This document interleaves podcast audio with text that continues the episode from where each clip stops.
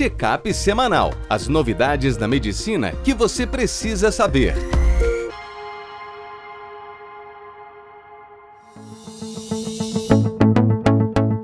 Olá a todos, meu nome é Ronaldo Gismondi, sou editor-chefe médico do portal PebMed. Bem-vindos a mais uma edição do Check-up semanal com as novidades da medicina que você precisa saber para começar a semana atualizado. Hoje a gente vai falar do risco de recorrência da adenomiose uterina, treinamento por coaching e melhora da comunicação médica, introdução precoce do amendoim lactente e risco de alergia mais tarde, tempo de tela no lactente e desfecho cognitivo na idade escolar, stewardship de escalonamento de antifúngicos em pacientes críticos. No primeiro estudo, Letícia Belushi, nossa GO, risco de recorrência e reintervenção após preservação uterina para adenomiose. Hoje, a adenomiose é estimada em 20 a 34% das mulheres, com um pico de incidência na década dos 40 anos. Uma revisão sistemática com 42 estudos e 5.800 participantes trouxe dois dados para a gente. Primeiro, a taxa de recorrência após cirurgia, adenomiectomia, ficou em 12%. Após embolização da artéria uterina, 29%. E após ablação térmica guiada por imagem, como na ressonância, 10%. Uma diferença com significância estatística.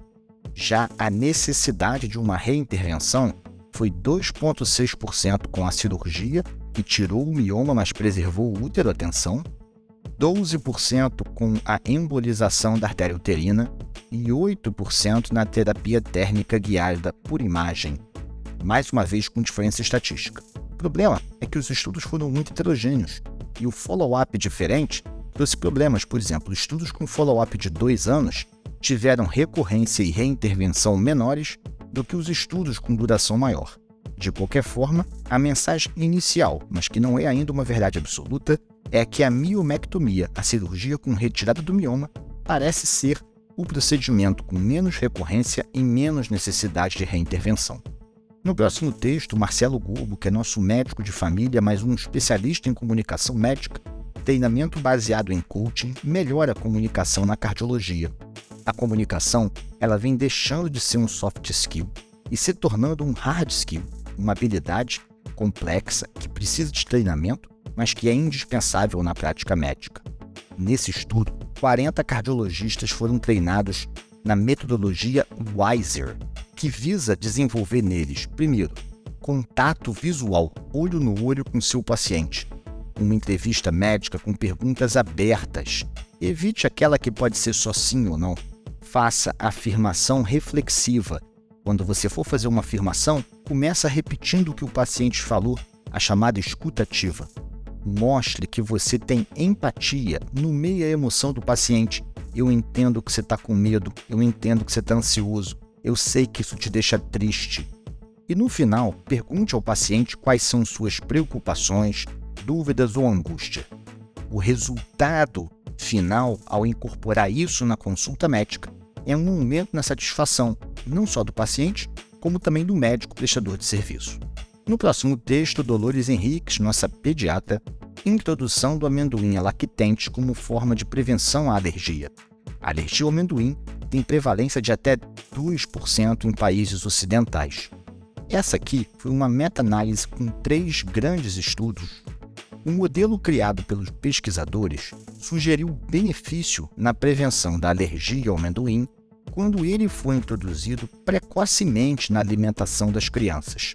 Além de introduzir precocemente, o estudo também diferenciou crianças com eczema, ou seja, alguma forma de dermatite atópica, e crianças sem eczema. Eles observaram que a introdução do amendoim em torno de 4 meses na criança com eczema e em torno de 6 meses na criança sem eczema foi associada a uma redução da taxa de alergia da incidência de 2,5% para 0,29%. Quais são os grupos com maior risco de alergia ao amendoim?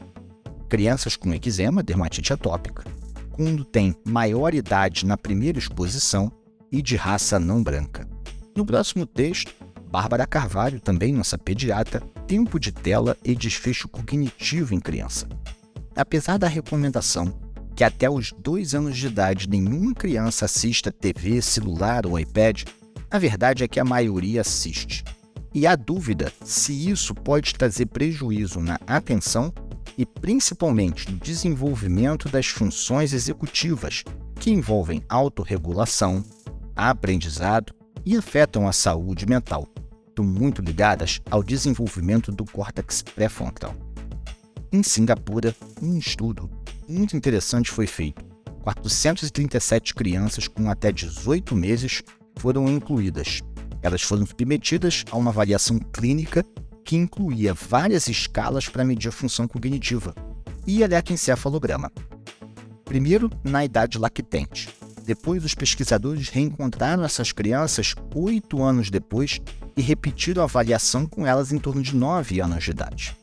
O que, que eles observaram?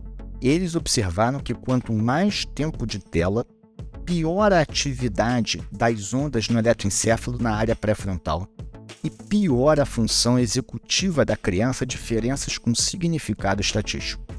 A dúvida é se a tela foi prejudicando a função executiva ou se crianças com função executiva ruim por outras doenças acabavam querendo ou se estimulando ou naturalmente indo mais para a tela, algo que vai ser necessário outros estudos para responder.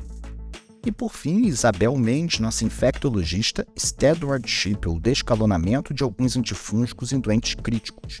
É um texto de revisão que saiu numa revista importante Intensive Care Medicine. A infecção fúngica pode ocorrer em até 15% dos pacientes graves numa terapia intensiva. Qual é a primeira lição que o texto traz? Evite o uso indiscriminado, empírico, de antifúngicos de amplo espectro. A melhor solução para isso é o uso de biomarcadores. Eles recomendam a 1,3-beta-D-glucana, ou BDG, para candidíase invasiva. A grande vantagem da beta-glucana é seu valor preditivo negativo, ou seja, se ela é negativa, você não precisa do antifúngico diferente se ela é positiva, onde você tem que esperar a microbiologia ou cultura para confirmar. Na aspergilose invasiva pulmonar, a galactomanana é o principal elemento para você utilizar, seja no suro ou no lavado branco-violar. Segundo ponto, após cinco dias de tratamento com anfo-B ou equinocandina, pode ser seguro o descalonamento. Isso é mais certo quando você tem uma cândida isolada e sensível ao azol, ao fluconazol, por exemplo. Nesse cenário imunocompetente e isolamento de cândida, você após o quinto dia pode trocar para o azol, porque isso não afeta a mortalidade ou prognóstico do doente.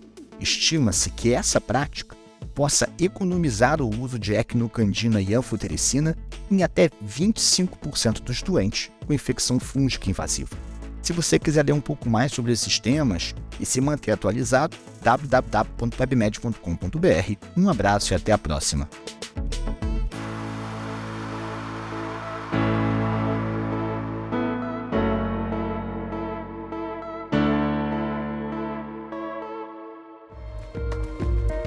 Este foi mais um check-up semanal com as novidades da medicina da última semana.